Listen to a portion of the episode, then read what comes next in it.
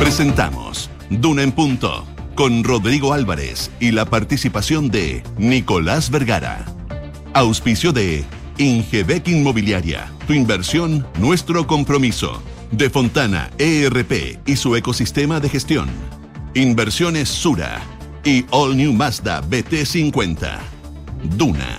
Sonidos de tu mundo.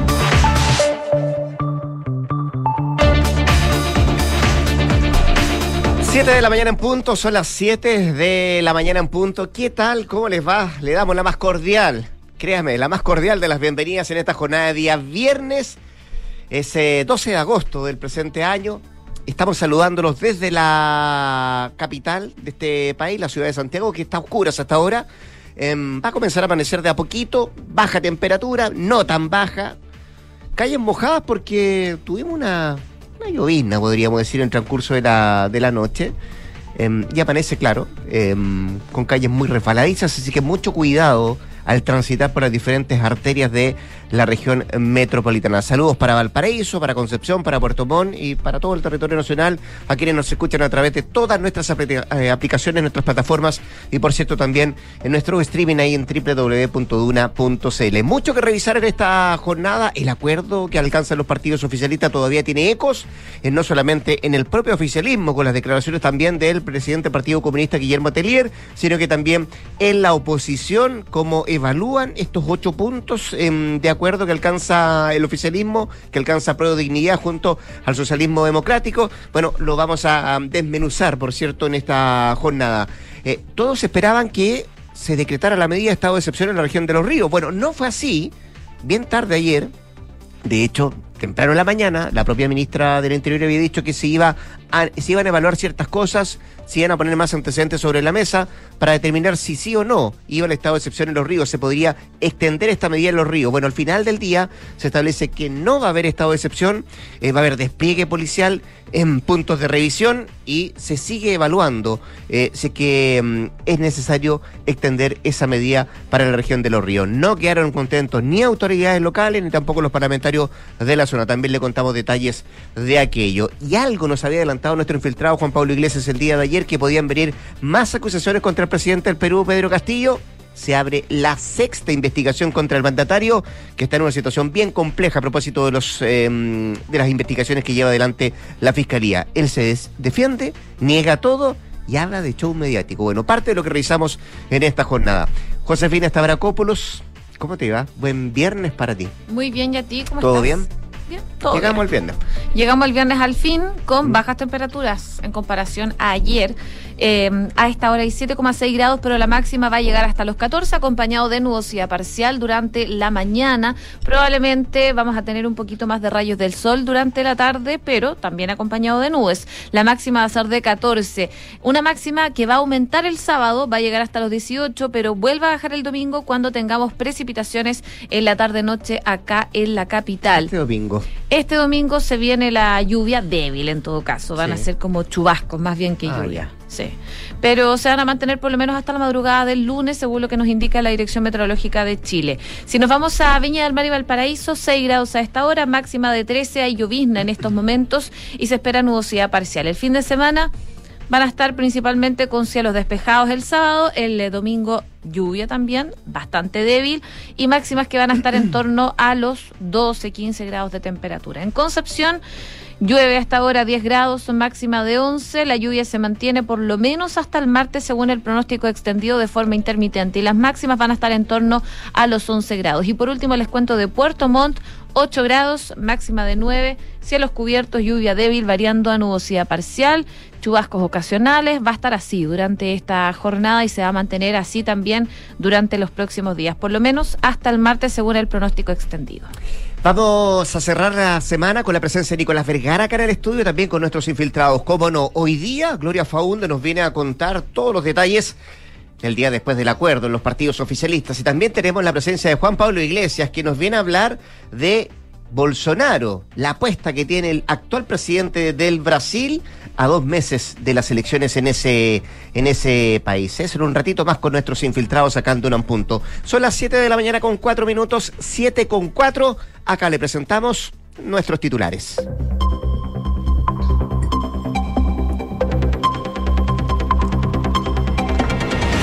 Finalmente decidió no extender el estado de excepción en la región de los ríos. La ministra Isquiasiches indicó que la decisión se tomó en base a información de inteligencia de las policías y el análisis sobre los grupos que operan en la zona. El subsecretario Manuel Monsalve va a viajar a la zona la próxima semana para poder exponer los antecedentes sobre la mesa. El ministro Giorgio Jackson aseguró que siempre es importante para un gobierno mostrar gobernabilidad de los partidos tras recibir este acuerdo de mejora en las propuestas de nueva constitución. El titular de la SECPRES valoró la disposición de las colectividades oficialistas para concordar este documento. El presidente del Partido Comunista, Guillermo Telier, aseguró que más allá de una cuña imprecisa, su partido garantiza que va a empujar con fuerza este acuerdo pactado por el oficialismo en caso de que gane el apruebo. Más temprano, el tribunal del PC indicó que no podían garantizar que van a hacer estas cosas porque en esto tendrá que haber un debate popular. La oposición le cedió espacio a la centroizquierda por el rechazo en la franja. Chile Vamos concedió segundos para un video de la agrupación que reúne a figuras de los senadores de la ADC, Jimena Rincón y Matías Walker, el que será transmitido hoy en televisión. El gobierno se abrió a la nueva regulación de feriados en el proyecto que rebaja a 40 horas la jornada laboral. La iniciativa que se va, a, se va a, a conocer en los próximos meses, además de regular los tiempos de ocio, buscará mejorar la distribución de las horas de desempeño laboral en las empresas. Movilizaciones en Plaza de Armas terminaron con desórdenes y dejaron dos carabineros lesionados. Los participantes de la protesta instalaron barricadas incendiarias y se enfrentaron con personal policial y realizaron también saqueos. En noticias internacionales, el secretario de Justicia de Estados Unidos confirmó que él aprobó el allanamiento en la casa de Donald Trump. El departamento no tomó una decisión hacia la ligera, aseguró Mary Gallant, quien afirmó que pidió a un tribunal que haga público los documentos del caso.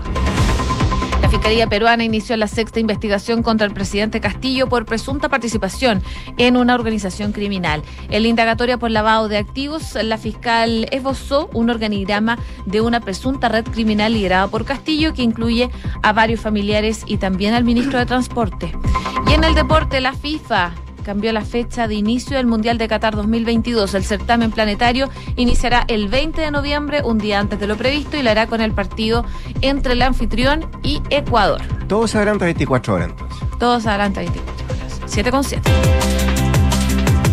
Vamos al detalle de, de, algunas decisiones que se han ido adoptando en el, en el país. Bueno, finalmente el gobierno decidió no extender el estado de excepción o el estado de emergencia para la región de los ríos. Esto tras realizar eh, una evaluación detallada de los sucesos que han afectado a esa zona en los últimos meses. Es una decisión que no deja, por cierto, indiferentes ni autoridades locales, ni autoridades de la zona, ni tampoco a un grupo de parlamentarios que de manera transversal en los últimos días eh, había pedido que la medida se extendiera a esa zona del país, más allá de lo que pasa en la región del Biobío también en la región de la Araucanía. ¿Qué decían estas autoridades? Y, y lo habíamos conversado la semana incluso con el propio diputado del Partido Socialista, Marco Ilavaca, que habían antecedentes suficientes, al menos desde el punto de vista de los hechos de violencia que eh, generaban la posibilidad de que el gobierno decretara este estado de emergencia en la zona si bien la vaca, y era uno de lo que planteaba, que no era para toda la región, si era necesario que en algunas comunas de los ríos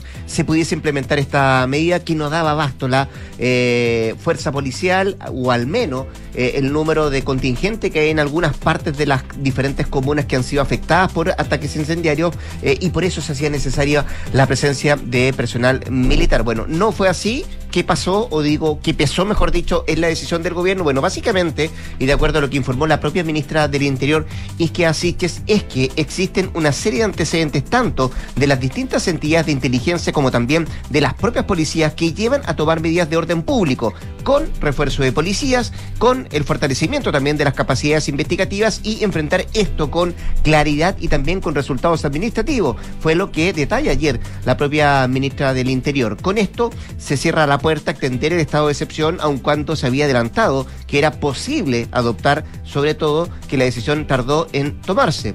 Se había dicho en la mañana que esto iba a ser, eh, perdón, el día del miércoles se había dicho que en la mañana del jueves iban a dar todos los antecedentes, que probablemente esto iba a llevarse adelante. En la mañana del jueves se resuelve que esto se va a determinar al final eh, de la tarde-noche y bueno, ocurre ayer, se aplaza esta decisión, pero al final, finalmente lo que resuelve el gobierno es no extender esta medida. De hecho, el propio subsecretario de Interior, Manuel Monsalve, va a viajar a la zona para explicar la medida a las autoridades y de alguna manera también materializar los refuerzos en contingentes, nuevos puntos de control también y las medidas que van a de alguna forma, decía el, subsecretario, eh, permitan desbaratar las bandas que están operando en ese lugar. Según trascendió, el viaje de Monsalve se realizaría eh, durante la próxima semana, pero ¿qué dicen en la zona?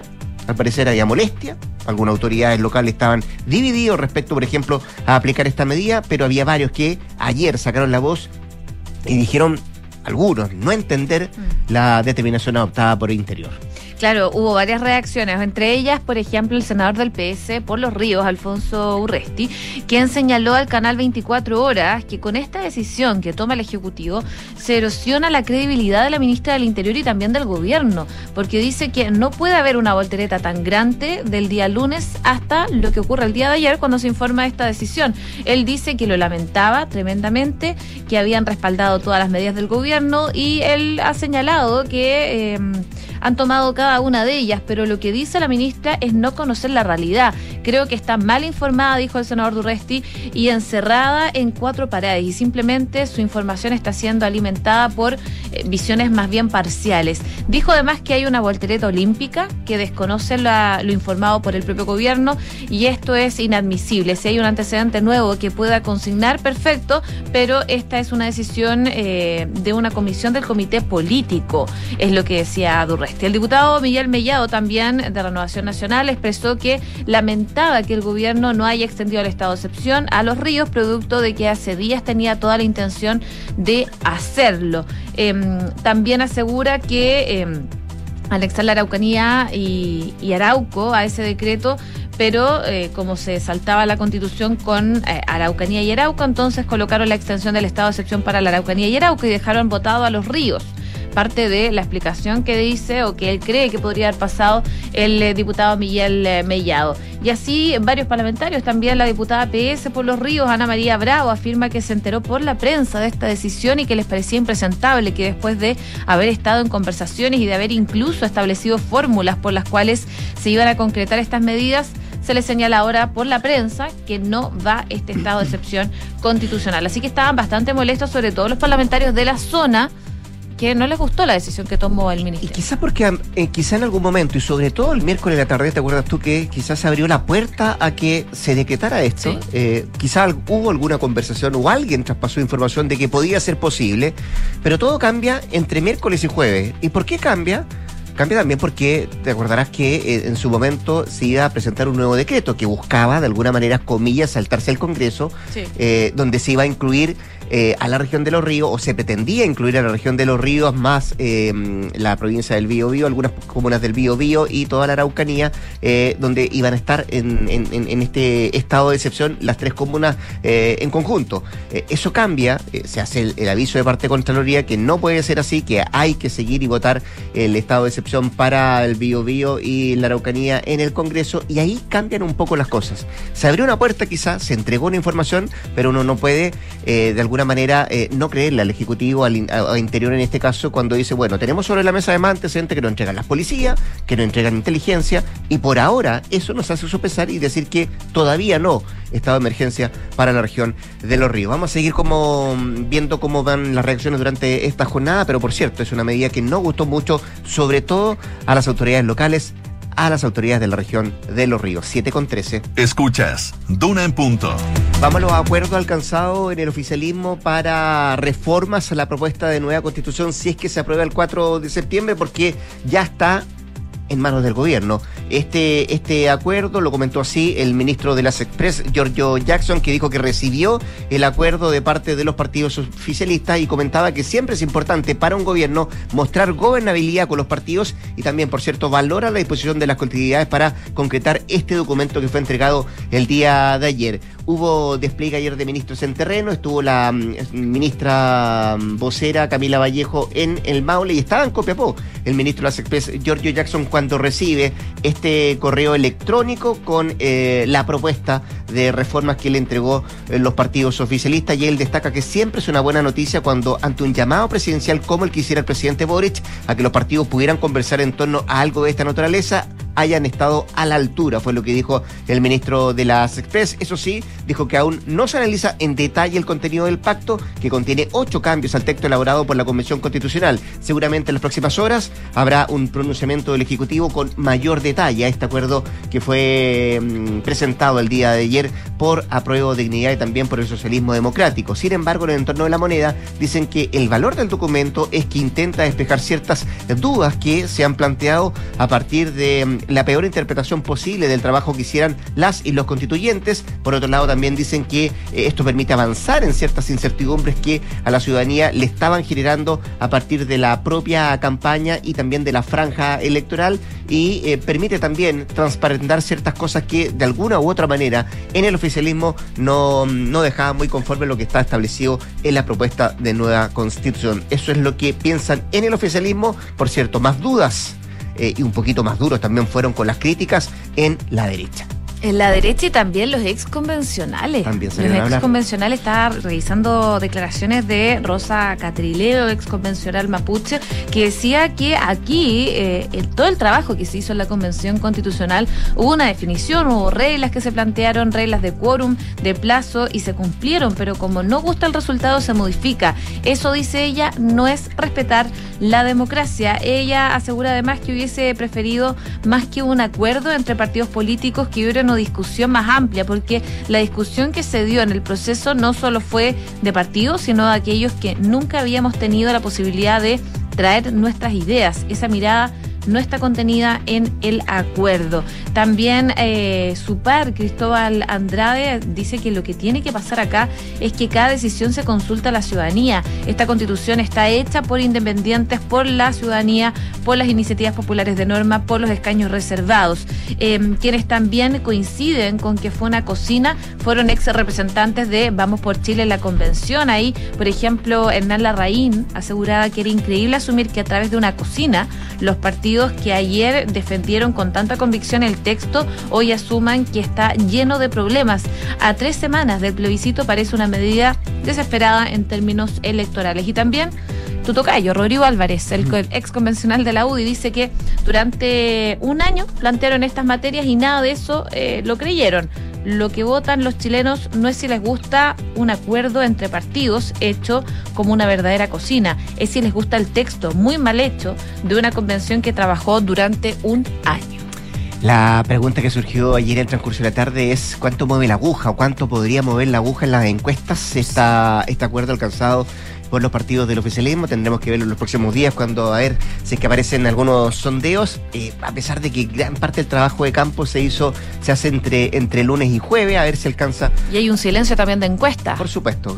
Así que vamos a ver que, mm, cómo son los efectos que tiene este acuerdo alcanzado ayer por el oficialismo. 7 con 17. Estás escuchando Duna en punto. Vámonos al norte del país, vamos al Perú, eh, porque algo nos había adelantado el día de ayer nuestro infiltrado Juan Pablo Iglesias, que nos había dicho que se venía otra investigación contra el presidente de ese país, Pedro Castillo. Lo cierto es que se abrió una sexta investigación contra Castillo y su ministro de Transporte por presuntamente integrar una organización criminal. Esta nueva pesquisa, que incluye al ministro Jainer Alvarado, quien antes estuvo a cargo del Ministerio de Vivienda, es llevada adelante por la fiscal general Patricia Benavides. Y el objetivo de esta investigación es el presunto delito contra la tranquilidad pública en la modalidad de organización criminal en la adjudicación de obras públicas en dos provincias, una de ellas llamada Chota y que está ubicada en los Andes, donde el mandatario vivió antes de asumir la presidencia. Lo anterior se suma a la investigación abierta contra su cuñada Jennifer Paredes, quien se entregó a la fiscalía luego de que las autoridades ordenaran detenerla por 10 días por supuestamente integrar un grupo criminal para lavar activos, liderada justamente por el mandatario. En esta indagación por lavado de activos, la Fiscalía esbozó un organigrama de una presunta red criminal que lidera Castillo, que incluye a varios familiares, a Alvarado, por cierto, y a un alcalde del pueblo donde vivía el mandatario. La coordinadora sería la primera dama y los testaferros, tres cuñados del mandatario, incluida la que estábamos hablando, Jennifer Paredes. En tanto, las empresas de fachada serían propiedad de personas cercanas a toda la familia presidencial. Es parte de mm, la indagatoria que lleva adelante la Fiscalía. ¿Qué dice Castillo por ahora? Bueno, él ha negado todas las acusaciones y acusa show mediático de parte de la Fiscalía en cada una de estas investigaciones que se ha abierto en su contra. Insistimos, la sexta se abrió ayer contra el presidente del Perú, Pedro Castillo. 7 de la mañana con 19 minutos. A esta hora indicadores económicos. La UEF, como siempre, anoto, sigue al alza. Prepárate. Ya. 33.549,41 pesos. El dólar a la baja por lo menos 884, el euro 909,99 pesos a la baja, el IPSA 5.325,90 puntos al alza y el cobre 3,68 dólares la libra en números rojos. Segunda jornada buena de la bolsa. Sí. Hoy estamos escuchando a Happy Together de Wizard. ¿Por qué? Porque en junio pasado esta banda anunció una serie de cinco shows en Broadway como parte de un ambicioso proyecto llamado Season. Lamentablemente, esos conciertos que iban a ser realizados entre el 13 y el 18 de septiembre fueron cancelados por la baja venta de entradas. River Cuomo, líder y compositor de Wizard, subió un mensaje a sus redes sociales donde se mostró sorprendido por la suspensión de los eventos. Él dice que se enteró recién de que los espectáculos en Broadway hacían, habían sido cancelados debido a la escasa venta de entradas y unos gastos increíblemente elevados. Mis disculpas, dice aquellos que despejaron sus agendas, hicieron planes de viajar para estar con nosotros. Me encanta a dónde íbamos y espero que podamos encontrar una manera de eh, arreglar esa situación, afirmó el músico norteamericano. Por ahora este grupo seguirá con sus planes de editar los dos discos que restan de su serie de Season y, que corresponden también al otoño y al invierno respectivamente. Vamos a ver qué pasa, pero lamentablemente cancelaron esos shows de Wizard en Broadway por baja venta de entradas. Mira tú, ¿ah? poco interés en eh, los estadounidenses. A lo mejor eran muchas fechas. Los de pop rock, entonces. Nos vamos con Wizard a la pausa comercial. La José los va a volver, créame, a las 8 de la mañana para actualizarnos todas las informaciones de última hora. Antes de la pausa, un par de consejos. En Inversiones Sura tienen la más amplia oferta de productos de inversión del mercado para hacer crecer tu patrimonio. Conoce los diferentes fondos mutuos estructurados en inversiones.sura.cl. El poder de tus decisiones crea futuro y conecta la gestión de tu empresa con Sapiens ERP y tu área de gestión de personas con Senda, ambas soluciones de Fontana y su ecosistema de gestión empresarial. Integra todos los procesos de tu compañía en tefontana.com. 7 con 21, 7 de la mañana con 21 minutos. Nos vamos a una pequeña pausa comercial. Quédese junto a nosotros. Ya volvemos al 89.7.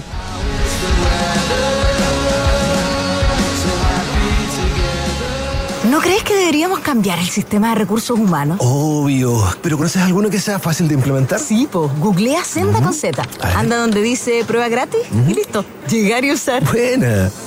Lleva el control de los procesos de gestión de personas con Senda, el software de recursos humanos de Defontana. Firma documentos 100% online. Conéctate con tus colaboradores con la app Senda, paga sueldos en segundos y mucho más. Gestiona recursos humanos con Senda, comenzando tu prueba gratis hoy en senda.cl. Recorre nuevos caminos junto a Mazda BT50.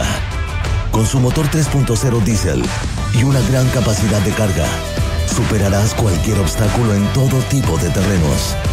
Siente la combinación ideal de tecnología, potencia y comodidad de una pickup diseñada para inspirar, perfecta para disfrutar. Conoce más en Mazda.cl. Feel alive. Dergo Sender. Hola, mi amor. Hola, viejita, ¿cómo estás? Súper. ¿Cómo se portó el Rocky? ¿Me echaste de menos, guatón? Estuvo adentro todos los días. Ni se movió del lado de tu papá. Parece que ya se jubiló de perro guardián. Qué bien, le tocó su merecido descanso también. Ahora que contratamos Verisur, parece que todos podemos disfrutar de las vacaciones. Protege lo que más te importa con alarmas Verisur. Contrata llamando al 600-385-0003 o en verisur.cl. Activa Verisur. Activa tu tranquilidad. En la Facultad de Medicina Clínica Alemana Universidad del Desarrollo estamos muy orgullosos porque la carrera de medicina recibió siete años de acreditación de parte de la Comisión Nacional de Acreditación, el máximo otorgado por esta entidad. Agradecemos al equipo directivo y académico, a sus alumnos y a nuestro principal campo clínico, el Hospital Padre Hurtado, que contribuye significativamente a la formación de médicos comprometidos con el futuro de Chile. Conoce todas nuestras carreras del área de la salud en medicina.udd.cl Si eres micro, pequeño o mediana empresa, en Banco Estado tu fuerza nos inspira a tener una iniciativa pensada en ti. Vamos, mi pyme. Financiamiento especial con tasa fija en pesos, opciones de reordenamiento de deuda y talleres gratuitos de educación financiera. Vamos, mi pyme. Inscríbete en bancoestado.cl. Banco Estado. Crédito sujeto a evaluación crediticia. Infórmese sobre la garantía estatal de los depósitos en su banco o en www.cmfchile.cl. Me jubilé y comenzaron los síntomas de Parkinson. Fue ahí que me enteré de un innovador tratamiento que me ayudó a seguir con mi vida sin temblores en mis manos. Hoy me doy cuenta de que contar con la mejor tecnología no da lo mismo. Somos el Centro de Innovación Quirúrgica UCE. Contamos con especialistas capacitados y equipados con tecnología de vanguardia única en Latinoamérica. Cuando se trata de tu salud, no da lo mismo. Somos UCE Cristus. Somos la Católica. Escuchas Duna en Punto con Rodrigo Álvarez. 7 de la mañana con 25 minutos, seguimos acá en la 89.7 haciendo Duna en Punto. Hablemos un ratito de seguridad, de medidas de seguridad, de la reforma carabineros y también de la polémica instalada en el sur por el estado de excepción que no se implementó en la región de Los Ríos. Al teléfono, el ex ministro del Interior, Rodrigo Delgado, quien saludamos de inmediato. Hola Rodrigo, ¿cómo le va? Muy buenos días, gracias por atender la llamada de Duna. Muy buenos días, Rodrigo. Muchas gracias a ustedes por el contacto. ¿Le parece partir por esto último, Rodrigo? ¿Cómo, cómo interpreta usted el que el gobierno eh, haya decidido no extender el estado de excepción en los ríos, algo que solicitaban autoridades locales, que solicitaban parlamentarios, que decían que con los antecedentes, eh, no sé si papeles, pero sí hechos que habían ocurrido los últimos días, la última semana, en esa zona del país, ameritaba que, que se pudiese implementar esta, esta medida de emergencia? Mira, Rodrigo, de nuevo eh, es importante entender que las señales son tremendamente importantes eh, y cuando se comunica algo que efectivamente no eh, había sido a lo mejor tan oficial, ¿cierto? Pero, pero se comunicó de alguna manera que se iba a extender hacia la región de los ríos, ¿cierto? El estado de excepción, de hecho así salió eh, la prensa así lo interpretó, eh, también me imagino yo, eh, la comunidad de, esa región, es muy complejo echarte atrás una decisión que genera tantas expectativas. es muy complejo decir vamos a hacerlo y después después de un comité político no sé me imagino entre seis ocho o diez personas decidir que no cuando se dice inicialmente que están dadas las condiciones mira yo conozco y conocí obviamente como ministro de Interior eh, lo que es tomar la decisión de un estado de excepción. Eh, me tocó implementarlo en la macrozona sur, me tocó implementarlo en la macrozona norte, em, y eso requiere mucho detalle, mucha, mucha, eh, mucha información efectivamente, pero cuando uno sale a comunicarlo, cuando uno sale a dar una señal en algún sentido, ya sea positiva o negativa, uno ahí tiene que tener la claridad de cuál es efectivamente el impacto que va a generar esa noticia. Son, estamos hablando de que no es una medida que pueda pasar eh, desapercibida, no es una medida que uno pueda decir, mira, en realidad eh, puede echar para atrás una, una, una, una, una medida, ¿cierto?, de, de menor cuantía. Eh, eh, hay mucha gente esperando este tipo de, de medida, hay mucha gente que la está pidiendo hace mucho tiempo y, y, y desdecirse de esa manera me parece eh, no solamente poco serio, digamos, sino que también me parece que jugar también con el ánimo de muchas personas que a lo mejor sí necesitan y ven una esperanza, un estado de excepción en aquella región. Rodrigo, es súper importante ese punto, ¿ah? porque te dicen no es fácil tomar una decisión de este tipo en el comité político y me imagino que también, sobre todo por la expectativa que se había generado respecto a si tenía que hacerse o no esto. Eh, si, eh, y para mejor entender, ¿ah? si se dilata la decisión que adopta Interior y se tiene sobre la mesa eh, informes, por ejemplo, de las distintas policías y también de la Agencia Nacional de Inteligencia, me imagino que esos antecedentes sopesaron para cambiar la opinión del Ministerio del Interior. Eh, ¿Se puede tomar esa decisión en ese corto plazo, porque esto se cambia de la mañana a la tarde? O sea, es que lo que lo que lo que yo podría decirte de acuerdo a mi experiencia es que cuando uno lleva esta decisión eh, al comité político o, al presidente, más que nada, eh, es porque de verdad está la fundamentación para poder hacerlo. O sea, yo acá hay, acá hay una fundamentación que es un dato o datos objetivos. Eh, el número de, de, hechos, cierto, el número cierto de atentados, cuánta gente afectada, cuáles son las zonas las zonas rojas, las zonas de calor donde se concentran, porque de esa manera uno toma la decisión efectivamente de poder hacer eh, o no un estado de excepción y, podemos incluso darle el punto al gobierno. Yo no estoy de acuerdo con este estado de excepción acotado, pero uno podría pensar en, regiones distintas a eh, Araucanía y a, a Biobío, o puntualmente eh, al cono cierto de la provincia de Arauco, uno podría pensar efectivamente que en esas regiones se podrían hacer cosas más acotadas. Nosotros en el norte lo hicimos más acotado a, a, las eh, carreteras, ¿cierto? Y, y, un poco la frontera. Eh, y uno podría pensar de que hay fórmulas, así como se justificó la fórmula de eh, la, del estado de excepción acotado para la macrozona sur, perfectamente se pudo haber hecho algo acotado tal vez para los ríos, pero de, dar las señales de que va eh, ir al Congreso con, eh, hay que recordar, ¿cierto? Hace algunos días atrás se va y se junta este decreto, eh, los ríos, zona Sur, para poder saltarse el Congreso, ¿cierto? Lo que generó mucha polémica y después decir, en realidad vamos a, a sacar esta región, es jugar obviamente con los sentimientos de la gente de una región que a mí me consta como ministro, porque a mí también me lo pedían, eh, los parlamentarios, mucha gente, estuve en los ríos como ministro, la gente me pedía, eh, en algunos sectores, ¿cierto? Oiga, eh, ministro, acá es necesario, uno lo estudia y uno responde sí o no, pero esa es la decisión a firme. A mí me parece muy raro esto de que primero se justifica que sí y a las pocas horas, ¿cierto? Ya no, eh, cuando los datos son los mismos, Rodrigo, a eso, a eso quiero ir, o sea, no cambian, no cambian en tan, poco, en tan, poca hora. Lo que sí a lo mejor cambió fue una interpretación más bien política y obviamente sabemos que dentro de la coalición de gobierno hay mucha gente que no, eh, no está de acuerdo con los estados de excepción. Digamos, ¿Los efectos políticos dices tú que podría haber generado la decisión de haberla decretado en los ríos también? Claro, porque alguien podría decir, bueno, mira, ni siquiera el gobierno de Sebastián Piñera eh, llegó a, tanto de los ríos, ¿cierto?, a, decretar esto. Eh, obviamente que la, la, foto es distinta, porque efectivamente hay que evaluar eh, cuál, es, cuál es la situación en, esa región. Nosotros también teníamos algunos hechos de violencia, algunos atentados en, en la región de los ríos, lo hablamos muchas veces con los parlamentarios, pero en ese momento no se justificaba para lo que es un estado de excepción. El estado de excepción hay que justificarlo también, hay que eh, no, es llegar y decretarlo. Eh, esto va a tomar razón, esto esto tiene también implicancias legales, eh, hay que movilizar mucha gente, hay que movilizar recursos y tampoco es llegar y decirlo. Pero pero pero una vez que uno dice, mira, se justifica y esta es la justificación, por supuesto que uno tiene que seguir adelante. Ahí hay un punto importante, Rodrigo. Estamos conversando con Rodrigo Delgado, ex ministro del Interior, que es sumamente importante, porque lo que quiero preguntarle es lo que ha ocurrido, por ejemplo, en materia de hechos de violencia en los ríos, ¿se parece, se asemeja, se acerca a lo que ha pasado en la Araucanía, por ejemplo, y en, y en Biobío? Hay, hay, hay, hay agrupaciones, hay grupos radicales, ¿cierto?, eh, que, que efectivamente están actuando en los ríos. Nosotros, bueno, la macrozona, la macrozona, técnicamente la macrozona sur involucra también a la región de los ríos, ¿ya? Cuando uno, por ejemplo, hace eh, a mí me tocó hacer muchas veces eh, reuniones de macrozona, ¿cierto? Con las policías, con, con, con, los jefes de zona, etcétera, etcétera, con todo lo involucrado de, de la macrozona. los ríos es parte de la macrozona. Otra cosa es que el estado de excepción uno lo lleve a toda la macrozona, no, o uno lo haga por provincia.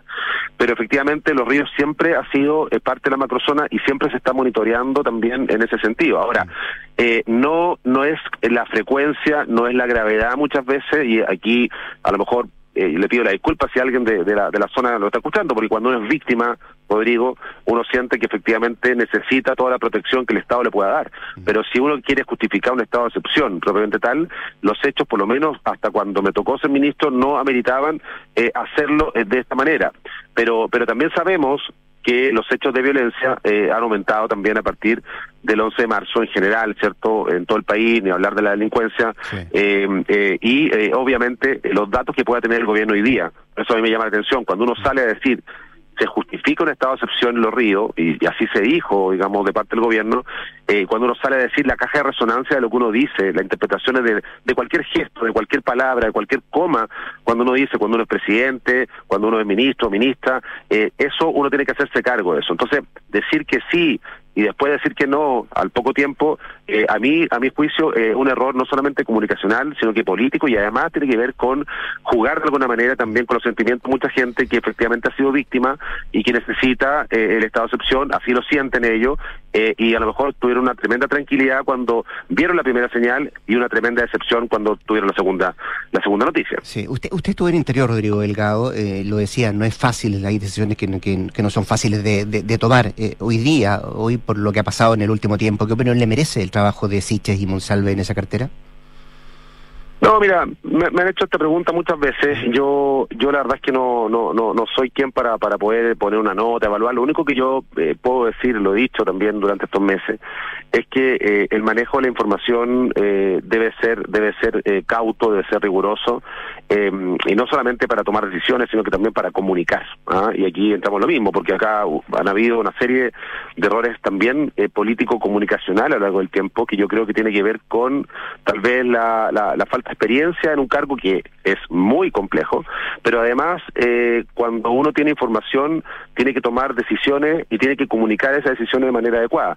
Y ahí parece lo que me parece que eh, en materia en materia de seguridad eh, este gobierno, no solamente el 11 de marzo, sino que bastante antes, dio señales equívocas cuando puso el foco, por ejemplo, en los indultos, en retirar las querellas, eh, cuando muchas veces no se hizo cargo de las víctimas eh, con, la fuerza que se requiere y, y, con el debate, cierto, que hemos tenido no solamente en materia de los primeros meses, cuando se dan cuenta, parece que muchos que fueron ministros, perdón, que fueron parlamentarios, cierto, diputados, diputadas, cierto, o que estuvieron en cargo eh, en el, en, en, en, finalmente en el Congreso, eh, que en ese momento cuando ejercían esos cargos votaban en contra de proyectos de ley que eran tremendamente importantes, hoy día se dan cuenta de que esos proyectos de ley los necesitan como herramienta una vez que gobiernan. Eh, y yo no veo ahí tampoco ni siquiera una pequeña autocrítica. O sea, hoy día se habla, por ejemplo, oye, no, el robo de madera, ¿cierto? Que involucra tantos recursos, que hace tanto daño. Oye, uno cuando ve el debate del robo de madera, ¿cierto? Cuando muchos de ellos eran parlamentarios y ve que se oponían tenazmente, lo mismo control de armas, lo mismo migraciones.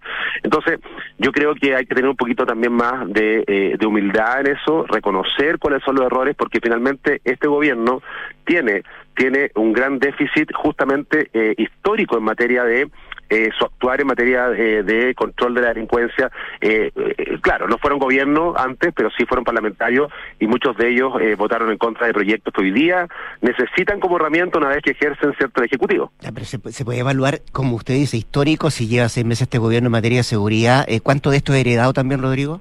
No, no, no, por supuesto. Acá, acá hay políticas de Estado. O sea, una persona, eh, una persona para, para llegar, por ejemplo, a eh, ser un delincuente, para, para cometer delito, eh, esa persona o ese joven, obviamente que cumple un ciclo histórico y ahí la falta de Estado en las poblaciones, la falta de oportunidades, muchas veces, cierto, la falta de factores protectores, que, que a lo mejor no, no se llegó. Eso es, es una responsabilidad, obviamente, del Estado y, de mucho, mucho tiempo, muchos años. O sea, aquí, aquí hay que entender que eh, cuando nos demoramos como Estado, y aquí uno podrá decirle más, más, culpa tuya, más culpa mía, pero cuando nos demoramos como Estado en sacar una ley de control de armas en 14 años, que en 14 años se demoró en, total, digamos, la, la, ley que promulgamos a principios de este año, eh, es la edad de un es la edad promedio de estos estos estos chicos que lamentablemente hacen la encerrona, o sea, 14, 15 años, o sea, toda su vida nos demoramos en sacar una ley de control de armas que es la misma arma que ocupa para poder amenazar a alguien para quitarle un auto, una encerrona o asaltar o matar a alguien. Entonces, obviamente que hay una responsabilidad acá compartida mucho tiempo que tiene que ver con quienes tomaron o, no tomaron decisiones adecuadas, eh, pero el día tenemos una ley de control de armas, por ejemplo, y que el reglamento todavía no sale. Eh, y, yo veo al gobierno más eh, empeñado, ¿cierto?, en, levantar la opción de la prueba que en sacar, por ejemplo, el reglamento de control de armas de la ley, que, eh, que sería muy interesante tenerlo antes de tiempo para poder desde ahí normar la tenencia de armas y algo tan importante, Rodrigo, como la, el ADN balístico que tiene que ver con la prueba que se hace a cada arma que ingresa a Chile para que quede una especie de huella digital de esa arma y poder hacerle seguimiento. Entonces son temas importantes que yo veo que el gobierno está más preocupado obviamente, de, hacer campaña, eh, que, que, que, de apurar o poner urgencia a proyectos de ley. Yo creo que se han perdido meses valiosos en esto el ex ministro del Interior, Rodrigo Delgado, en conversación esta mañana con Radio Duna. Gracias, Rodrigo, que esté muy bien. ¿eh? Oye, quedó pendiente la reforma sí. dinero. Sí, había tanta, tanto tema, pero... pero tenemos, que seguir hablando. Sí, había ahí algunas restricciones que sacó la ministra del Interior, pero, pero se viene. Anuncios vienen hoy día también en esa, en esa materia. Es muy importante. Listo, Gracias, Rodrigo. Que estés bien. Abrazo. 7 con 37, nos vamos rápidamente a la pausa comercial. Ingebec tiene un buen consejo que darles. Gánale a la inflación invirtiendo en UEF a través de renta residencial. Es la mejor manera de ganarle a la inflación y proteger tus ahorros. Asesórate con los que saben e invierten en un activo seguro y rentable con Ingebec Inmobiliaria. Recorre nuevos caminos junto a la fuerza de All New Mazda BT50, motor 3.0, diésel y además capacidad de carga de hasta 1055 kilos. Un pickup diseñada para inspirar, perfecta para disfrutar. Mazda Feel Alive. Vamos a la pausa. Al regreso, Nicolás Vergara y nuestros infiltrados en Duran Punto. Hoy día, Gloria Faúndes y Juan Pablo Iglesias nos, nos visitan acá en la 89.7. Vamos y volvemos. ¿Quieres ganarle a la inflación? Escucha entonces este buen consejo. Invierte en UF a través de la renta residencial, la mejor alternativa para proteger tus ahorros sin que estos pierdan su valor. Si aún tienes dudas, asesórate con los que saben. En Ingebec Inmobiliaria te ayudan a encontrar una inversión a tu medida. Anota este buen consejo. Más adelante me lo vas a agradecer. Ingebec Inmobiliaria. Tu inversión, nuestro compromiso. ¿Tus inversiones están creando el futuro que quieres? Sí, y no solo el mío, también el de mi familia. ¿Tu patrimonio está protegido? Sí, porque elijo asesorarme con expertos. El poder de tus decisiones crea futuro. Por eso en Inversiones Sura te asesoramos con soluciones personalizadas y con la mayor oferta de inversión del mercado. El poder de tus decisiones crea futuro. Sura. Enfrentar el cambio climático es tarea de todos. Duna, por un futuro más sostenible. El pasado jueves 28 de julio fue declarado el Día de la Sobrecapacidad de la Tierra, debido a que fue el día en que el planeta consumió todos los recursos que es capaz de generar en un año. Esto significa que el mundo entra en números rojos respecto de los recursos ecológicos que tenemos disponibles para terminar el 2022.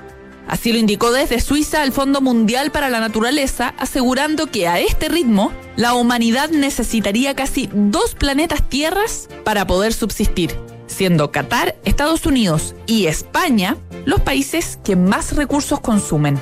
Desde el organismo internacional han remarcado que el Día de la Sobrecapacidad es un recordatorio de que el actual modelo de producción y consumo es una de las mayores causas de la destrucción de la naturaleza y de la crisis climática global. Acciona, expertos en el desarrollo de infraestructuras sostenibles para recuperar el planeta. Hola, mi amor. Hola, viejita, ¿cómo estás? Súper. ¿Cómo se portó el Rocky? ¿Me echaste de menos, guatón? Estuvo adentro todos los días. Ni se movió del lado de tu papá. Parece que ya se jubiló de perro guardián. Qué bien, le tocó su merecido descanso también. Ahora que contratamos Verisur, parece que todos podemos disfrutar de las vacaciones. Protege lo que más te importa con alarmas Verisur. Contrata llamando al 600-385-0003 o en verisur.cl. Activa Verisur. Activa tu tranquilidad.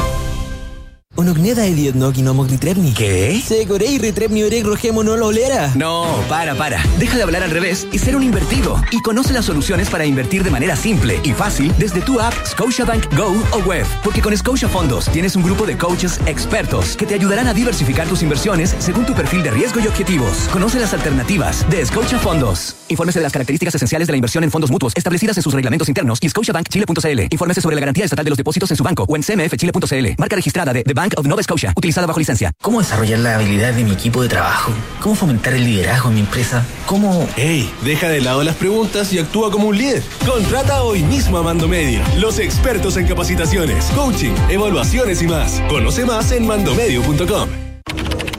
Oye, ¿subiste la última de Soto? No, ¿qué hizo ahora? Se compró un auto. Nah. ¿Pero cómo? ¿Y de cuándo se metieron en ese cacho? Parece que ayer la señora no lo quiere ni ver. Ahora sí que la embarró. ¿Pero cómo tan huevo? Se parte de la nueva experiencia de tener un auto. Suscríbete a smarticar.cl sin hacer trámites, pagar mantenciones, patente ni seguros. Smarticar. Comprarse un auto no es smarty. En la Facultad de Medicina Clínica Alemana Universidad del Desarrollo estamos muy orgullosos porque la carrera de medicina recibió siete años de acreditación de parte de la Comisión Nacional de Acreditación, el máximo otorgado por esta entidad. Agradecemos al equipo directivo y académico, a sus alumnos y a nuestro principal campo clínico, el Hospital Padre Hurtado, que contribuye significativamente a la formación de médicos comprometidos con el futuro de Chile. Conoce todas nuestras carreras del área de la salud en medicina.udd.cl. Próxima pregunta. Quien responda a esto se saca el 7. ¿Cuánto sale el envío de una pizza si la pido con Rappi Prime? ¿Se va? Cero. A mi papá le sale cero. pedir todo lo que te gusta sin sumar el envío te hace único. Obtén tres meses gratis de envíos ilimitados y sin costos desde la suscripción de Rappi Prime. Beneficio exclusivo pagando con Visa Platinum, Visa Signature y Visa Infinite. Disfruta este y más de 300 beneficios. Visa, única como tú. Escuchas Duna en punto. Duna 89.7.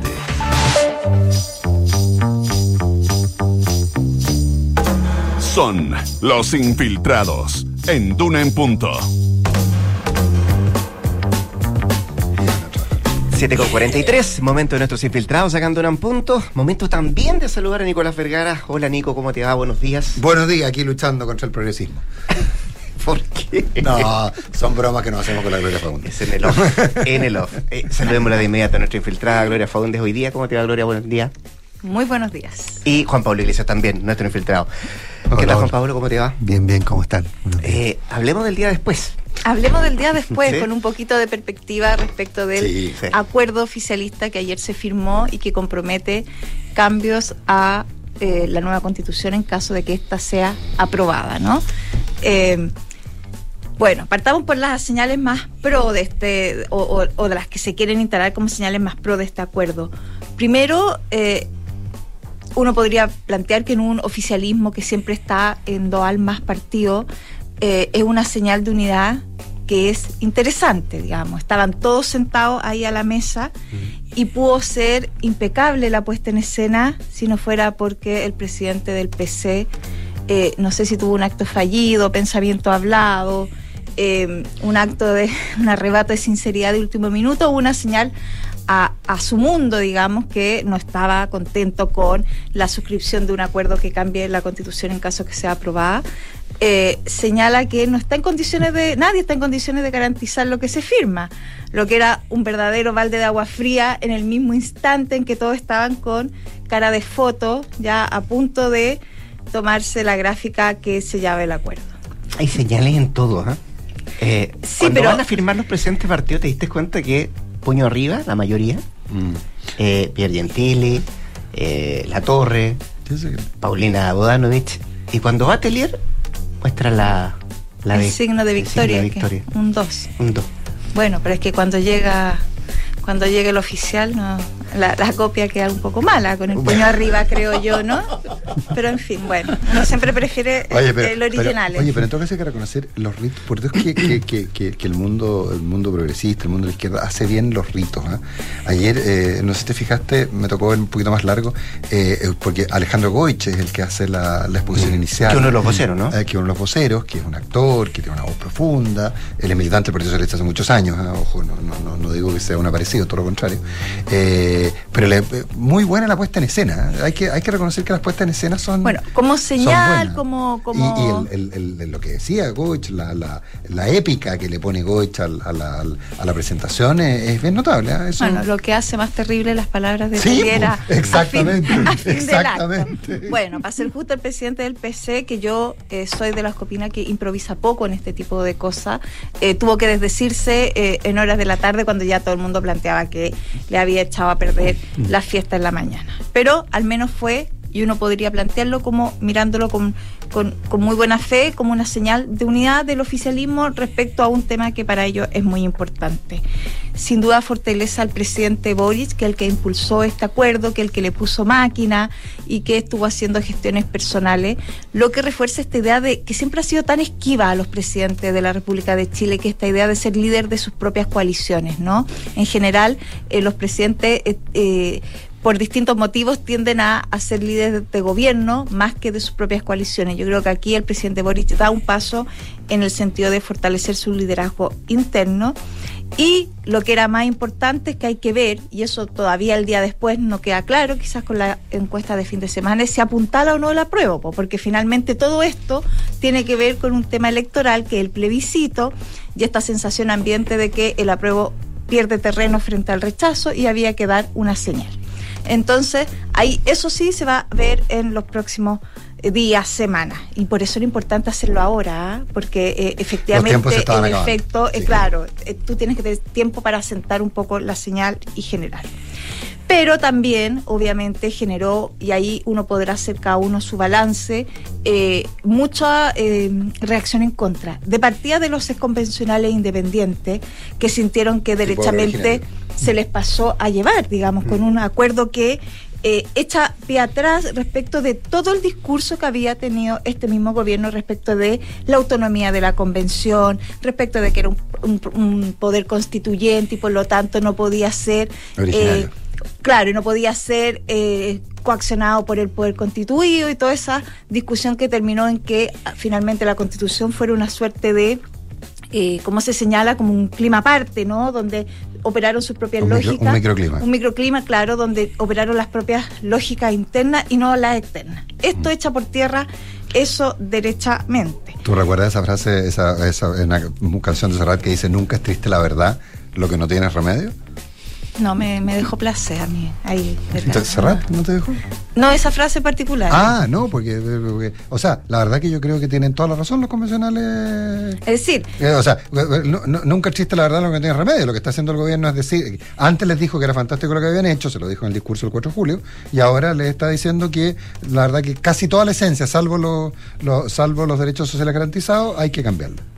Y, y agrego otro punto, perdón, que al final tú no sabes el 4 de, sep- de septiembre los que voten a prueba, ¿qué están votando? ¿Están votando por el texto completo? ¿Están votando por el texto con la reforma que se aprobó ahora? Bueno, ahí hay ¿Están que ver si se votando? le ¿Qué crea está telier o votando? no, pues el telirómetro podrá ocuparse ahí el 4 de septiembre. Es eso de que no se puede garantizar. No, pero, pero la, la clave es lo que tú dijiste al principio. Telier improvisa poco. Yo tengo la impresión que improvisa poco. O que sea, yo o creo sea, que cuando o sea, hace cosas la hace bien consciente de la señal que está atribuirle que dando. esto sea una, un- una se le, ups, se me escapó. eh, Es raro, ¿no? Es raro. Bueno, la derecha precisamente está reforzando este argumento de que el texto es malo, porque si le tienes que eh, comprometer reformas previas es porque aquí evidentemente hay un error. Y por último, esta idea de humo blanco que salió de las conversaciones, eh, ayer se planteaba, bueno, parece que fue humo gris, porque la verdad es que no se toca el sistema político. se se Eh, lo menciona. Sí, pero se le menciona, con, los vamos a revisar, ¿ah? no se preocupen. Estamos conscientes de que aquí pasa algo, pero la verdad, la verdad es que no hubo acuerdo No hubo acuerdo. interno respecto de qué hacer. Acá el tema es la eliminación del Senado, es decir, aquí la mitad de la alianza oficialista está por eliminar el Senado y la otra mitad no. Aquí no hubo acuerdo y eh, uno podría pensar que un acuerdo que algo le falta, ¿no? Algo le falta y algo no menor, porque si bien tiene compromisos bien importantes respecto de algunas cosas que en particular para el gobierno eran muy definitorias, como por ejemplo la iniciativa, devolver la iniciativa exclusiva al presidente en temas que roguen gasto o las acotaciones que se hacen respecto de la plurinacionalidad, que también era un tema que genera harta controversia, eh, no tocar el sistema político. eh, es como, no sé, pues como que te inviten a, a la cena y en, el- mi caso no te den el postre. En el caso de ustedes, que no les den el aperitivo. No, el caso mío. Pero bueno. En el caso mío, la única razón para ir a comer a alguna parte es que haya postre. Bueno, el mío también. ¿sí? El mío también. Entonces, como que te inviten a comer y, y chuta, no hay postre. O te dan fruta, que es peor. Bueno, aprovecho de pasar ese aviso. Sí, sí. estamos- somos del mismo club. Eh, pronunciamiento del gobierno todavía no, ¿ah? Nada, y eso No, también Mm. eh, resultó llamativo. Lo que pasa es que da la impresión que ayer se enredaron demasiado con el tema del estado de excepción en los ríos y este, Mm. este pie atrás que echaron. Eh, y claro, después del gafe, entre el gafe telier, entre la discusión que hubo, porque fue eh, discusión en la tarde en el gobierno bien intensa el, el hecho de el estado de excepción, porque se acuerdan que había habido todo un gafe en la- el, el- la ma- el, digamos a inicio de semana con esta idea del decreto doble y no sé qué. Bueno, eh, ahí yo creo que se eh, entramparon en esa discusión, que ojo, también puede estar cruzada por esto, porque Sí, muchos señalaban que sí. que era no eh, tensionar demasiado un oficialismo, que ya Mm. una parte está un poco a regañadiente eh, respecto de este acuerdo. El PC estaba indignado con la impresión de los ríos y sobre todo muy indignado con la opción que se había planteado en su minuto de bypassarse. Claro, y, y acá esto le estaba evidentemente una nueva atención a esa convivencia. Así que prefirieron ponerse colorados, como se dice, poner freno en mano. Bueno, y ahora, Ahora, ya hay señales bien, fue la reacción bien dura de, de- de los parlamentarios socialistas de la región. Urresti sobre todo. Eh, sobre. Sí, que, que, que no es ya muy novedad que el senador sea duro, pero acá fue particularmente duro en esta, en Yo- esta medida. yo- yo- tengo que escuchar a Juan Pablo, pero eh, ojo, en el tema del estado de excepción, yo a mí me insisten de que hubo una suerte de informe desfavorable por parte de la de carabineros y, y la Fuerza Sí, Armada. yo tengo la misma Que- información, que, que ellos lo- no recomendaron la medida en función de que los actos violentos no eran tantos como en otras Y- y- donde y- estaba Y aplicado. con el elemento adicional de que lo que lograba con eso era que se ampliaba la macrozona y que por lo tanto lo que ocurría era que eh, empezaban a ocurrir cosas en el límite exterior de donde estaba declarado estado de excepción. Entonces lo que estaba haciendo en cierta forma fomentar que se ampliara. Como sea, esta discusión eh, sobre la renovación escaló al comité político, que fue quien eh, definitivamente fue el que tomó la decisión, porque estas decisiones siempre se informan en la mañana y, y ayer eh, de manera eh, Le pusieron freno. extraordinaria se, eh, se señaló en la tarde que no habría estado de excepción. Ya, eh, gracias Gloria. ¿Vamos a Brasil? Don Vamos Juan a Pablo, Brasil, por vamos favor. a Brasil. A dos meses de la elección, ¿no? Estamos, a, claro, poquito menos de dos meses, la, la primera vuelta del 2 de octubre, así que casi dos meses. eh, y el martes se inicia formalmente eh, la campaña eh, presidencial, digamos. Así que estamos en el eh, en vísperas del inicio formal de la campaña eh, y el panorama eh, ha ido levemente variando, generando en algunos los partidarios del expresidente Lula que lidera las encuestas preocupación y en otros los partidarios del actual presidente Bolsonaro que busca la reelección algo más de entusiasmo porque evidentemente su situación en las encuestas no era especialmente favorable hace un tiempo pero en cuanto a tendencias la situación ha ido cambiando eh, el expresidente Lula eh, eh, se, ha estancado en la encuesta, en algunas ha, bajado mm, eh, más allá del margen de error, y el presidente, el presidente Bolsonaro viene subiendo.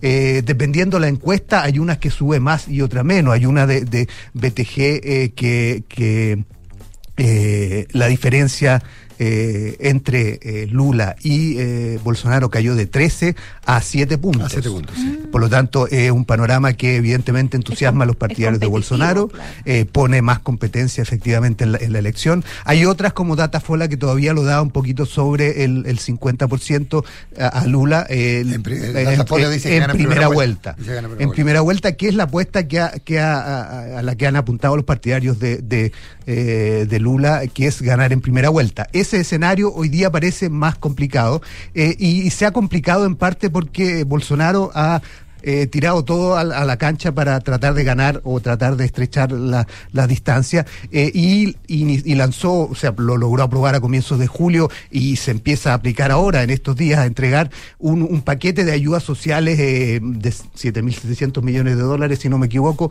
eh, que se aprobó a comienzos de julio, eh, superando los límites de la ley brasilera que limita el gasto, el gasto social o, o el gasto fiscal, porque aprobó a, a su vez un decreto de emergencia, eh, de estado de emergencia producto de la crisis energética. Lo logró aprobar en el, en, en el Congreso, que eso le permite superar esos límites que establece la ley en, en Brasil. Por lo tanto, aumentó ese gasto, eh, aumentando en un 50% el, el, el bono de auxilio Brasil, que es, es el, el bono a los sectores más pobres. eh, que subió de 400 600 eh, eh, reales, por lo tanto, y otra serie de medidas para los camioneros, para el combustible, que evidentemente parece ah, están siendo bien recibidas, porque incluso antes de que empezara a, entregarse, eh, Bolsonaro fue mejorando la encuesta.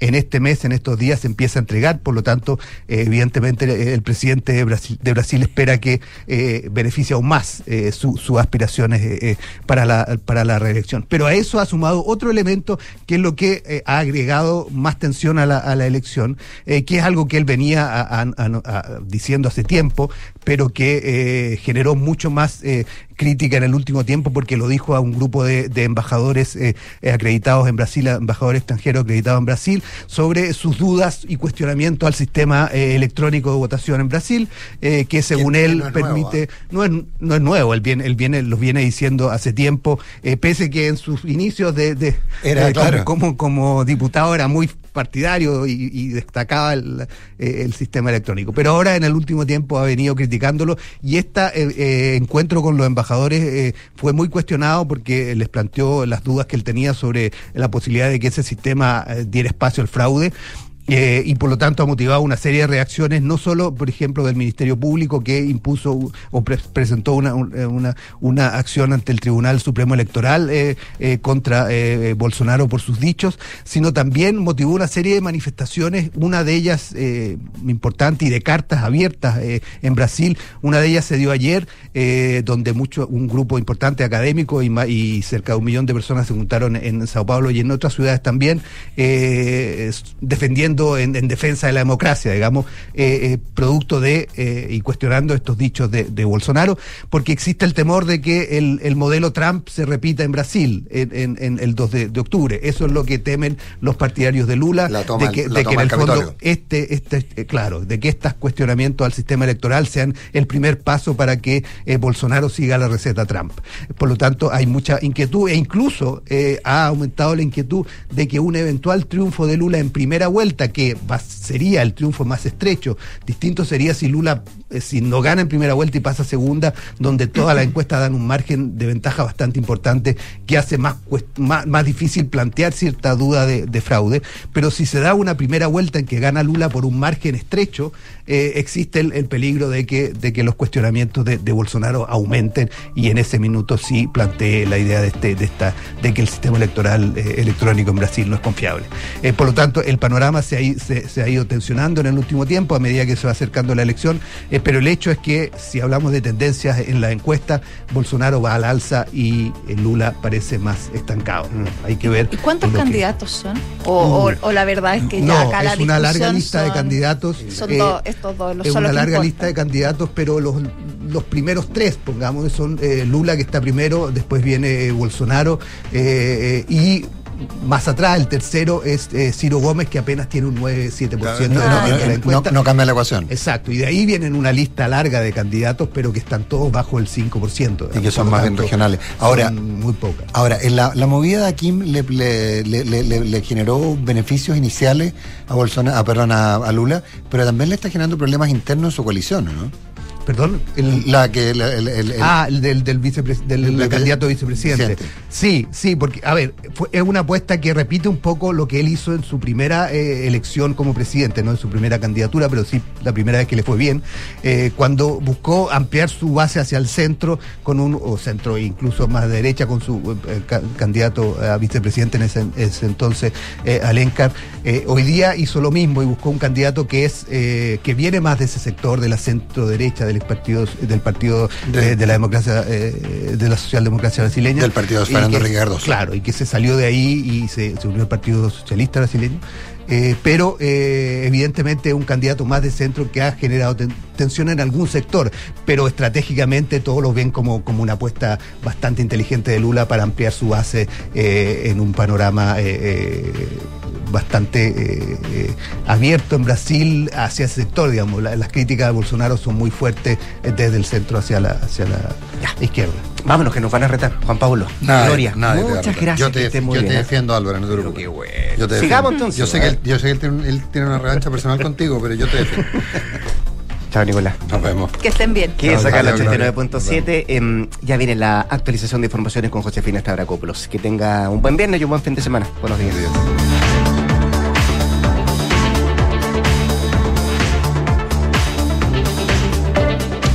Factoring de Banco Estado, anticipa hasta el 100% del valor de tus facturas y obtén el financiamiento de capital de trabajo que tu empresa necesita. Vamos, mi pyme, para que tu empresa y el país sigan adelante. Infórmate y pídelo en bancoestado.cl. Banco